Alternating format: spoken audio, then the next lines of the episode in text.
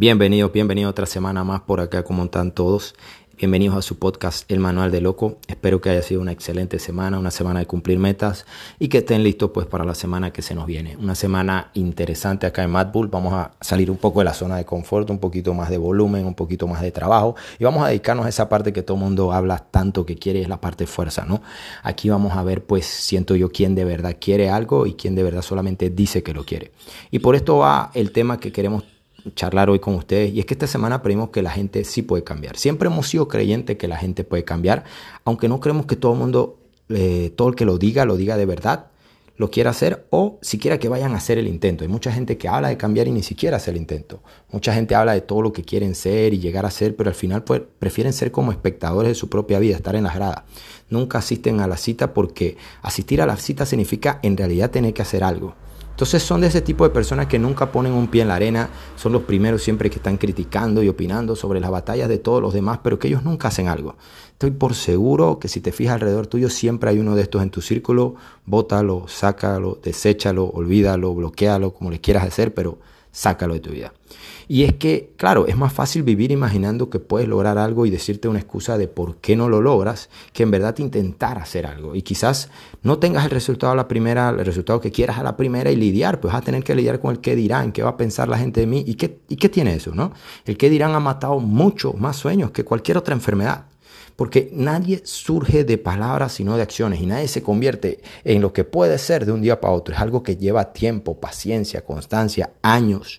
Estamos acostumbrados, como yo digo, a ver el highlight de la vida de los demás en cualquier red social y comparar su día mil con nuestro día de número uno para terminar sintiendo lástima de nosotros mismos por no poder lograr en un tiempo flash lo que los demás han logrado en días, noches, semanas, insomnios y años de trabajo, o sea, años de, de lucha.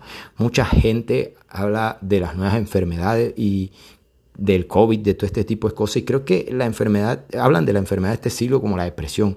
Y en lo personal creo que es el aburrimiento es, el aburrimiento, es la falta de darle sentido a lo que verdad importa y importancia a lo que no. O sea, vivimos buscando una satisfacción inmediata, no queremos sacrificar nada ahorita por el mañana y es que o es ya para allá o next, pasamos a la próxima.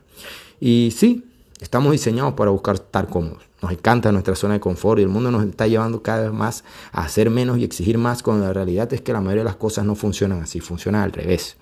Lo bueno y verdadero toma tiempo. Si no lo crees, pregúntale a esa pareja que admiras de 50 años de casado cómo han llegado hasta allá, hasta donde han llegado. Seguro mm, te van a decir que no fue fácil, pero que nunca, nunca se rindieron.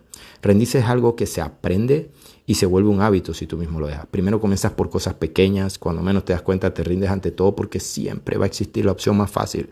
Siempre es más fácil rendirse que luchar, siempre es más fácil tener una excusa que luchar y siempre existe una rutina más sencilla, otro trabajo, otra pareja o otro todo. La vida siempre te va a dar dos opciones una fácil y una difícil. Y dependiendo de la que tomes, pues así mismo será el resultado de tu vida. Hábitos fáciles, vida fácil. Hábitos difíciles, vida fácil.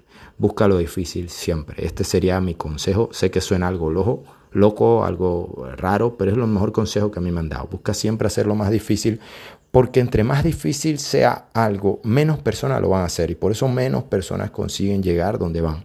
Las personas de éxito en el mundo han entendido esto a la perfección y no pierden el tiempo haciendo lo que todo mundo hace y optan por el camino más largo siempre, siempre porque saben que al final, entre más largo el camino, mayor la recompensa. Que tengan una buena semana. Nos vemos en la meta. Juan out.